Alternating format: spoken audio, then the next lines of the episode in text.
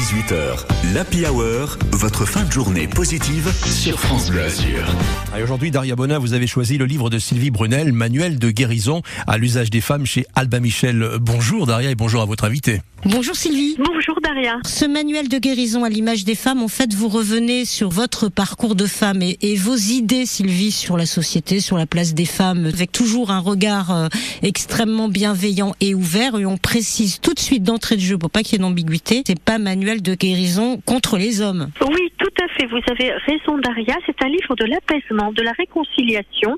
Ce que j'explique dans ce livre, c'est que quand les femmes avancent en âge, en Occident au 21e siècle, eh bien, elles acquièrent une forme de liberté, d'apaisement, de bonheur. Elles ont exécuté leur vie de femme du mieux qu'elles ont pu. Elles ont coché toutes les cases. Et finalement, l'âge les exonère, l'âge les libère.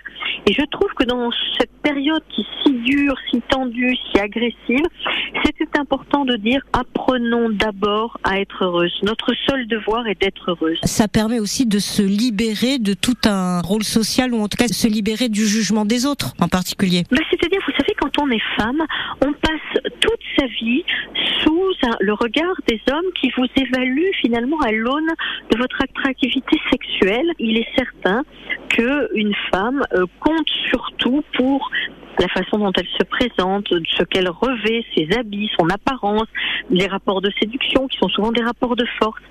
Et finalement, ce qui est merveilleux, c'est que quand elle avance en âge, eh bien tout ça, elle peut se débarrasser de tout ce poids sur ses épaules et elle peut vivre enfin libre, enfin heureuse. Vous savez, nous avons grandi, vous comme moi, dans un monde de représentation où on conditionnait notre bonheur au fait de rencontrer l'homme qui nous prendrait en charge. Vous avez vu d'ailleurs, on a encore parlé au moment du décès de Belmondo des femmes de sa vie comme un peu des corps interchangeables finalement.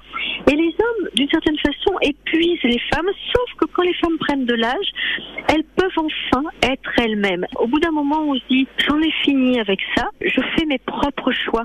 Je ne suis plus enfermée dans un regard qui peut soit me donner une bonne note, soit me donner une mauvaise note. Merci beaucoup Sylvie d'avoir été avec nous sur France Blasure. Merci beaucoup Daria, merci infiniment pour cette interview. À bientôt. À bientôt. À demain Daria, Daria Bonin pour un autre livre à découvrir sous le soleil de l'été.